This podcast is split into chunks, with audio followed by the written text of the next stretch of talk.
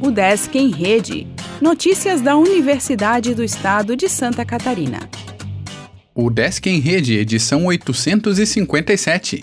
O Desk oferece mais de mil auxílios estudantis para graduação e pós.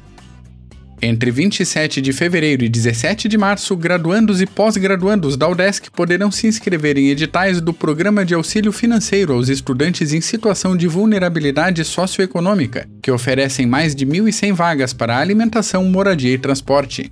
O edital PRAF 01 de 2023, primeiro semestre, voltado a estudantes da UDESC que ainda não recebem apoio do PRAF, tem 90 auxílios de alimentação, 80 de moradia e 15 de transporte para graduandos, além de 30 auxílios de alimentação e 30 de moradia para novos pós-graduandos.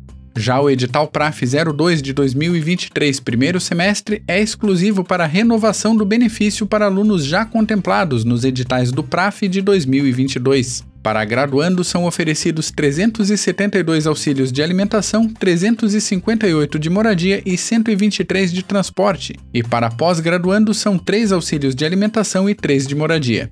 Podem se inscrever acadêmicos em vulnerabilidade socioeconômica, situação na qual o núcleo familiar tem renda bruta per capita de até um salário mínimo e meio.